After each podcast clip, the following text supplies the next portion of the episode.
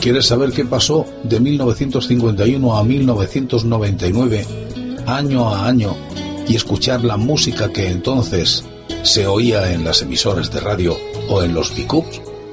Vente conmigo. Te invito a que lo hagas en este espacio que he dado en denominar el agujero de la oreja.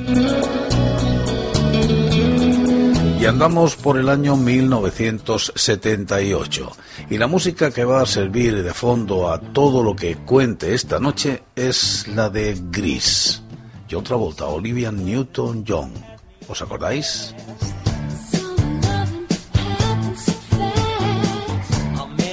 Se realiza la primera fecundación in vitro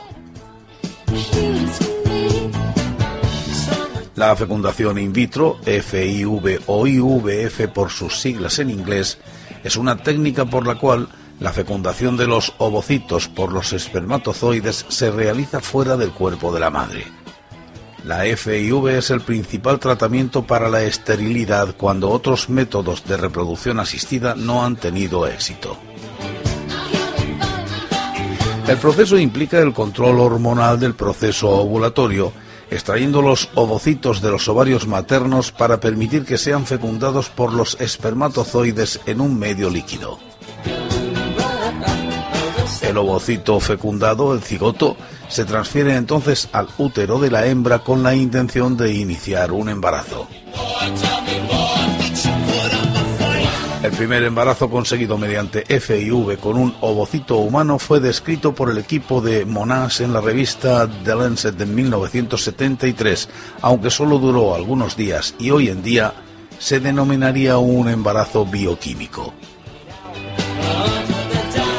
A continuación se publicó un embarazo ectópico en las trompas por Steptoe y Edwards en 1976 que resultó en el nacimiento de Louis Broen en 1978 y de otro bebé desconocido. Los primeros bebés FIV, Robert G. Edwards recibió el Premio Nobel de, de Fisiología y Medicina 2010 por el desarrollo de la fecundación in vitro.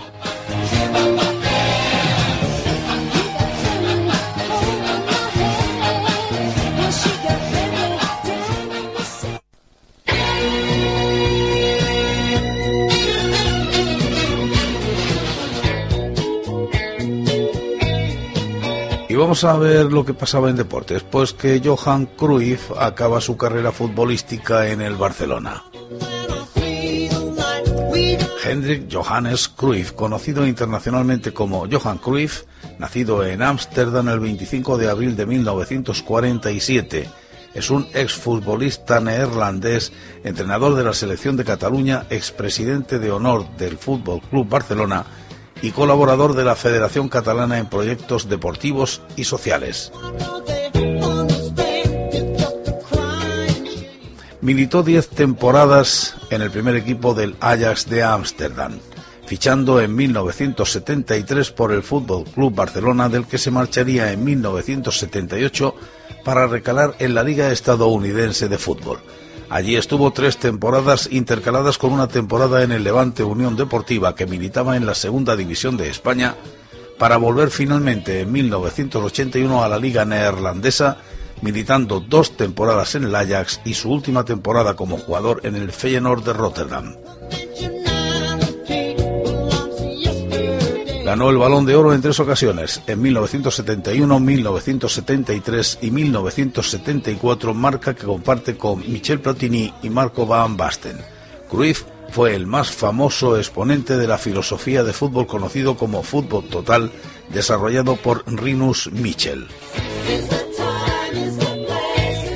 En 1984, tras retirarse como jugador de los terrenos de juego, Cruyff se convirtió en entrenador del Ajax y más tarde en entrenador del Fútbol Club Barcelona, clubes de los que sigue siendo un influyente asesor.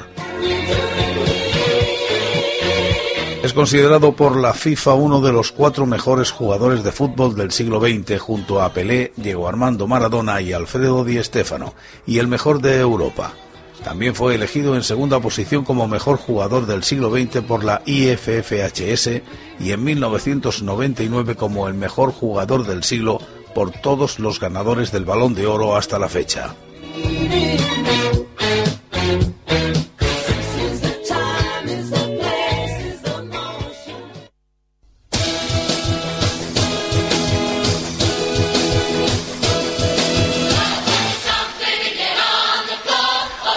Es el año del destape, fin de la censura. Los kioscos se llenan de desnudos. Una de las revistas pioneras es Papillón.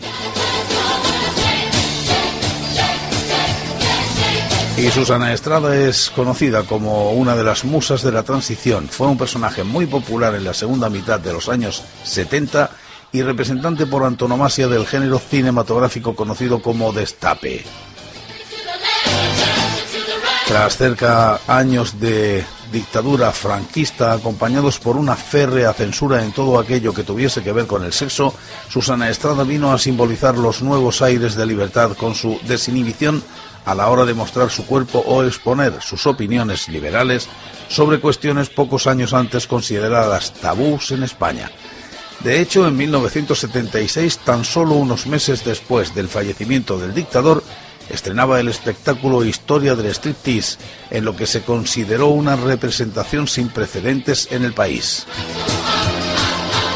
Se trataba de uno de los primeros desnudos integrales sobre un escenario coincidiendo con los que en la misma época protagonizaron las actrices Victoria Vera y María José Goyanes.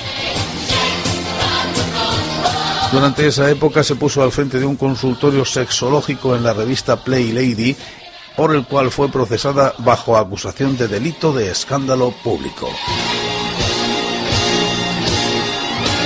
En 1977, en pleno éxito de Historia del Striptease, dio a conocer su faceta como cantante y editó varios singles como Ya me voy de tu vida, Gózame ya, Quítate el sostén, La banana, a dúo con Paco Clavel, Hagámoslo juntos, Hagamos el amor, Voy desnuda o Machos. Mientras, continuaba mostrando sus encantos en publicaciones como Interview o Live. El 14 de febrero de 1978 protagonizó una de las fotos más representativas de ese periodo histórico en la entrega de los premios del diario Pueblo junto a quien más tarde sería alcalde de Madrid, Enrique Tierno Galván. Estrada, una de las galardonadas, no dudó en el momento de recibir el premio de manos de Tierno en mostrar uno de sus pechos para perplejidad de todos los presentes y la réplica del viejo profesor que se limitó a decir, no vaya usted a enfriarse. También publicó un relato en la revista Can Can. En julio de 1981 se vio de nuevo envuelta en la polémica debido a un coloquio no exento de sensacionalismo en su planteamiento que mantuvo sobre sexo con el sacerdote y escritor José Luis Martín Vigil en televisión española, que provocó graves críticas por su emisión en una España aún no acostumbrada a abordar este tipo de cuestiones y por el que llegó a pedirse el cese del entonces director de Radio Televisión Española, Fernando Castedo. Recuerdo una serie de revistas en las que aparecían fotografías de Susana con un señor haciendo todas las posturas del Kama Sutra. Aunque yo no las vi, ¿eh? a mí me lo contaron.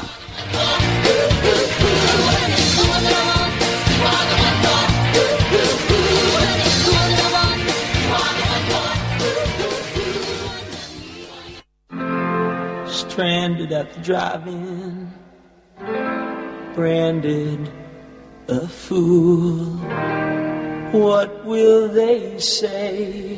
Mediante referéndum se aprueba la Constitución española. El anteproyecto se discutió en la comisión y fue posteriormente debatido y aprobado por el Congreso de los Diputados.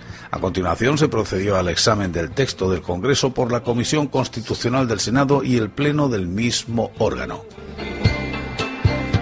La discrepancia entre el texto aprobado por el Congreso y el aprobado por el Senado hicieron necesaria la intervención de una comisión mixta Congreso-Senado que elaboró un texto definitivo. Este fue votado y aprobado el 31 de octubre de 1978 en el Congreso con 325 votos a favor, 156 de UCD, 110 del Grupo Socialista, 103 del PSOE-PSC y 4 del PSP y 3 del PDPC 20 del PCE, 9 de AP, 8 del grupo Minoría Catalana y 1 de CAIC y del grupo Mixto. En el Senado hubo 222, 226 síes, 8 abstenciones, 5 noes y 14 ausencias. Sometido a referéndum fue ratificado el día 6 de diciembre de ese mismo año con el 87% de los votos a su favor sancionado el día 27 de diciembre por el rey y publicado en el BOE el 29 de diciembre. Se evitó el día 28 por coincidir con el Día de los Santos Inocentes, tradicionalmente dedicado a las bromas.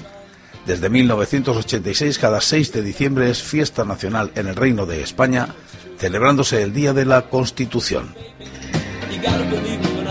Aprobada la Constitución, las Cortes Constituyentes se disolvieron celebrándose las elecciones generales de España de 1979 con un resultado similar al obtenido dos años atrás. Sin embargo, la inestabilidad del Estado y del partido gobernante, UCD, terminarían provocando la dimisión de Adolfo Suárez en enero de 1981, que sería sustituido por Leopoldo Calvo Sotelo. Sin embargo, en la investidura del nuevo presidente del gobierno, el teniente coronel Antonio Tejero daría un frustrado golpe de Estado conocido como 23F por la fecha en que tuvo lugar.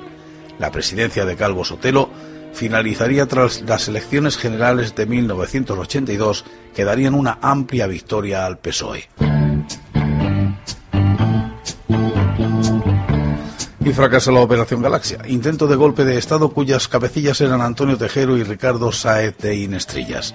La Operación Galaxia fue el nombre en clave dado a un plan golpista que tuvo lugar en 1978 en España. Toma su nombre del lugar en el que los oficiales que tomaron parte en él se reunieron, la Cafetería Galaxia, actualmente Van Gogh Café en Madrid, el 11 de noviembre de 1978. Su finalidad era detener los procesos de reforma política que estaban teniendo lugar en España en ese momento. La fecha prevista para el golpe de Estado era el viernes 17 de noviembre de 1978, elegida porque el rey Juan Carlos I estaría de viaje oficial en México. El plan consistía en la ocupación del Palacio de la Moncloa en el que el gobierno en pleno que estaría celebrando el Consejo de Ministros sería arrestado para obligar al rey a crear un gabinete de salvación nacional. Las tres personas encargadas de la operación eran el teniente coronel de la Guardia Civil, Antonio Tejero, el capitán de la Policía Armada, Ricardo Saez de Inestrillas, y otro coronel del Estado Mayor cuyo nombre es desconocido.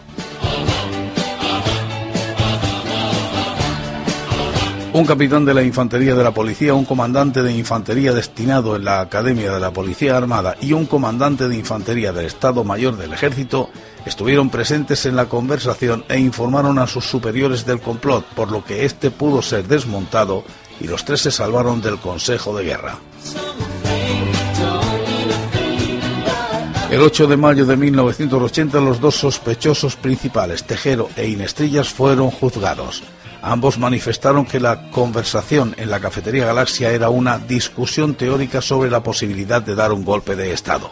El fiscal pidió seis años para Tejero y cinco para Inestrillas, pero solo fueron condenados a siete meses y un día y seis meses y un día respectivamente. Ninguno de ellos perdió su rango militar, incluso Inestrillas fue posteriormente ascendido a comandante.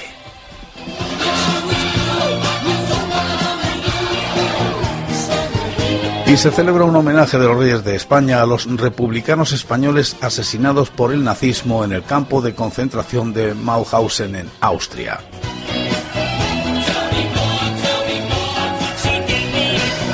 Y nos cuenta la historia que en agosto de 1940 llegaron al campo de concentración en vagones de carga 470 presos españoles, primera tanda de los 7.300 inscritos en el campo hasta 1945.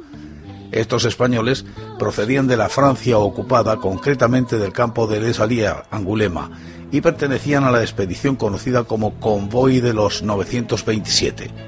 Formaban parte del medio millón de republicanos que cruzaron la frontera en los últimos meses de la Guerra Civil tras la caída de Cataluña. En Francia fueron internados en campos de concentración distribuidos por el sur del país, el campo de Argel-sur-Mer, el campo de Levernay d'Ariège, Vacarés y Sept-Fonds. Al inicio de la Segunda Guerra Mundial, muchos de ellos fueron enviados al frente con uniforme francés, en las filas de la Legión extranjera o en escuadrones de choque, o integrados en compañías de trabajadores extranjeros. La mayor parte de estos acabaron capturados por los alemanes en los primeros momentos de la invasión de Francia, mayo-junio de 1940, tras un paso por los campos de prisioneros de guerra, Stalags fueron enviados a Mauthausen, donde integraron el grueso del contingente español.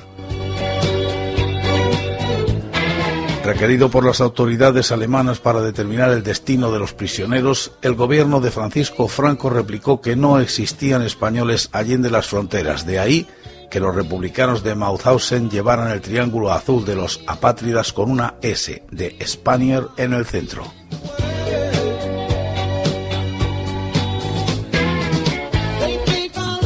Y en este año el rótulo de Hollywood renovado se derriban para sustituirlas por unas nuevas las letras del cartel Hollywood del Monte Lee.